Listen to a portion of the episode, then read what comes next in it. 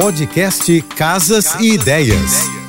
Dicas de arquitetura e design para decorar sua casa com Manu Miller. Oferecimento: liquidação muda tudo Casa Shopping. Descontos de até 50%. Aproveite. Minha lembrança de piso de tacos vem da casa da minha avó. A temporal, o piso é feito com madeira e tábuas maciças. Hit absoluto nas casas brasileiras nos anos 50 e 60, ele tem várias tonalidades e tamanhos. O taco pode receber diferentes acabamentos, cores, ficar fosco e com brilho. Sua paginação também pode ser feita de seis jeitos diferentes: espinha de peixe, escama de peixe, chevron, diagonal e amarração. Para manter o piso sempre bonito, alguns cuidados básicos devem ser tomados. As indicações são utilizar pouca água para evitar o escurecimento do assoalho e colocar protetores sob pés de cadeiras, poltronas e mesas para evitar arranhões no piso. Beijos e um excelente final de semana. Você ouviu o podcast Casas e Ideias. Dicas de arquitetura e design para decorar sua casa com Manu Miller.